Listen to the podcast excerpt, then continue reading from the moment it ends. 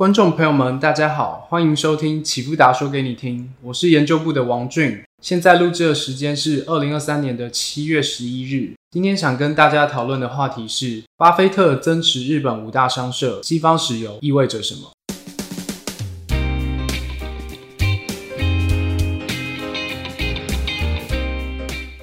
从去年开始，股神巴菲特执掌的知名多元投资公司。波克夏正在不断增持西方石油的股票，波克夏旗下的子公司 National Indemnity Company 也不断的买入日本五大商社，其中包含了什么投资逻辑呢？巴菲特被广大网友认为是股神，作为全球最顶尖的投资大师，其投资生涯战功彪炳。从一九六五年至今，巴菲特旗下的波克夏公司年化报酬率高达二十趴。远超过标普五百全收益指数的年化报酬率十点五趴。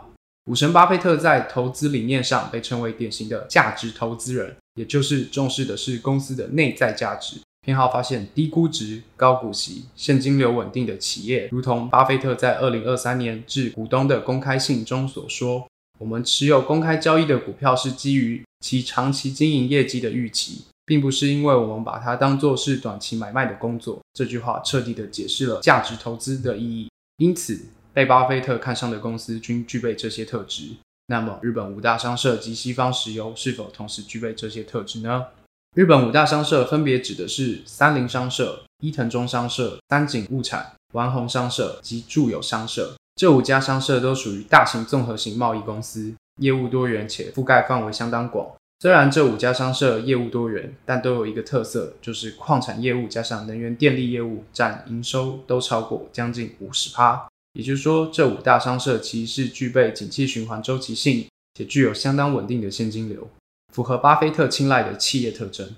从估值角度来看，日本五大商社的市盈率大致在五到八倍，也符合巴菲特所偏好的低估值特性。另外，再从现金股利的角度来看，五大商社每年稳定配息两次，股息率大约在三到六趴之间，远高于日本公司债或是日本国债。且相对于美国市场，日本市场还拥有全球仅存的便宜钱，使日本市场更具备投资的成本优势。西方石油则是另一支巴菲特不断增持的股票。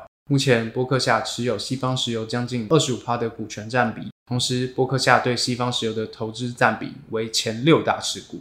目前，西方石油同样拥有远超同业且稳定的现金流，较低的六到七倍左右的市盈率。虽然西方石油的股息率较低，只有一到一点二五趴，但随着西方石油还债及资本开支逐渐收窄，现金分红有望进一步提升。除此之外，在最新一季公布的十三 F 报告中，也可以看到波克夏正在大幅增持苹果的股票。苹果股票虽然并非低估值，但苹果同样是拥有相当稳定的现金流，且具有非常强健稳固的护城河。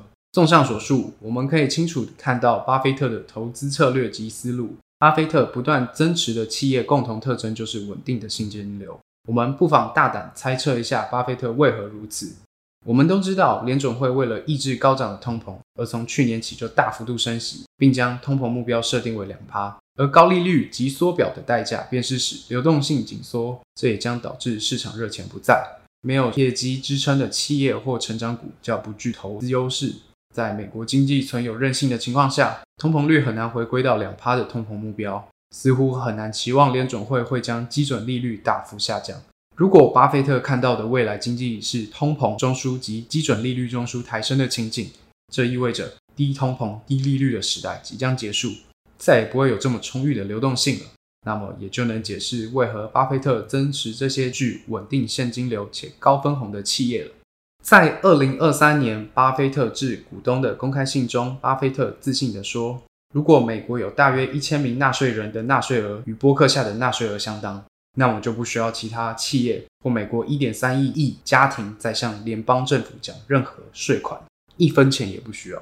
巴菲特对于自身的投资自信溢于言表。这次巴菲特能否再创经典呢？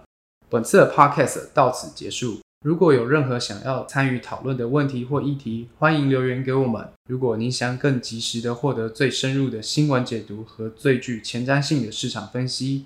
欢迎搜寻启富达国际官方网站 cfd dot taipei 或 line 或 fb 搜寻启富达国际并关注。如果你想像我一样能够轻松看懂经济数据、财经资料，欢迎报名启富达国际财经基石课程或资讯班，这是衰退下的最好机会，欢迎把握。